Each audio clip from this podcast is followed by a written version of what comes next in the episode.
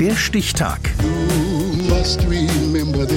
Die Chronik der ARD.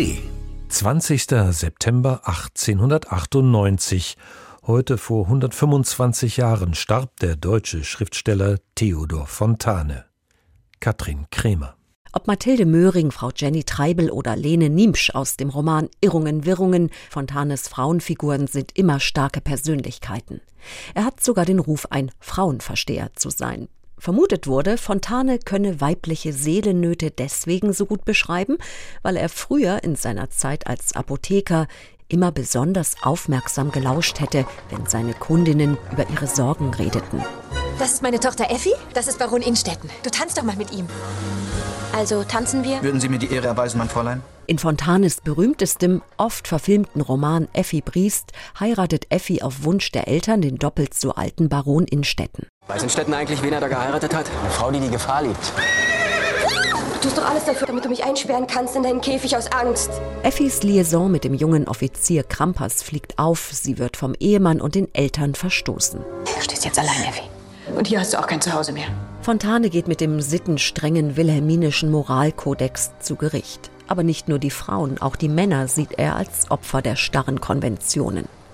Fontane schildert auch in seinen anderen Romanen die Zeitumstände des späten 19. Jahrhunderts. Detailliert, realistisch und gesellschaftskritisch.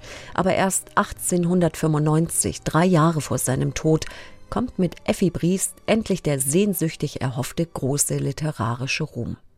Bis dahin war er als Reiseschriftsteller, Theaterkritiker, politischer Korrespondent und Balladendichter bekannt. Herr von Ribbeck auf Ribbeck im Havelland ein Birnbaum in seinem Garten stand. Und kam die goldene Herbsteszeit, und die Birnen leuchteten weit und breit. Da stopfte, wenn's Mittag vom Turme scholl, der von Ribbeck sich beide Taschen voll. Und kam in Pantinen ein Junge daher, so rief er, Junge, bist du ne Bär? 1819 kommt Heinrich Theodor Fontane in Neuruppin zur Welt. In seinem autobiografischen Roman Meine Kinderjahre von 1893 schreibt er, dass er in die Welt gekommen sei. Mit nichts ausgerüstet als einem poetischen Talent und einer schlecht sitzenden Hose. Sein poetisches Talent schult Theodor durch ständige Lektüre. Sein früher Berufswunsch? Irgendwas mit Schreiben.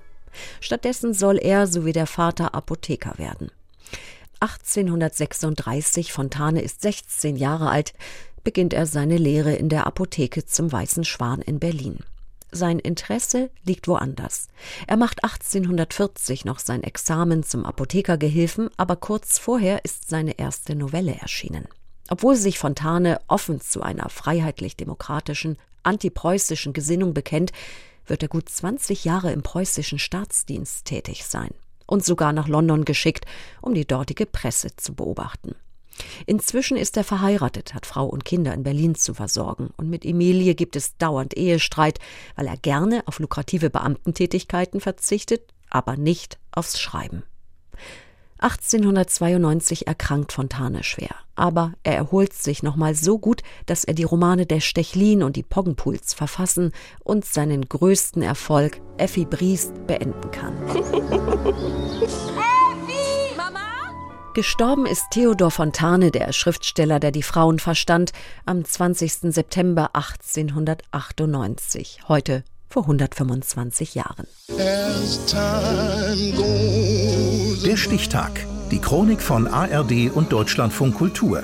Produziert von Radio Bremen.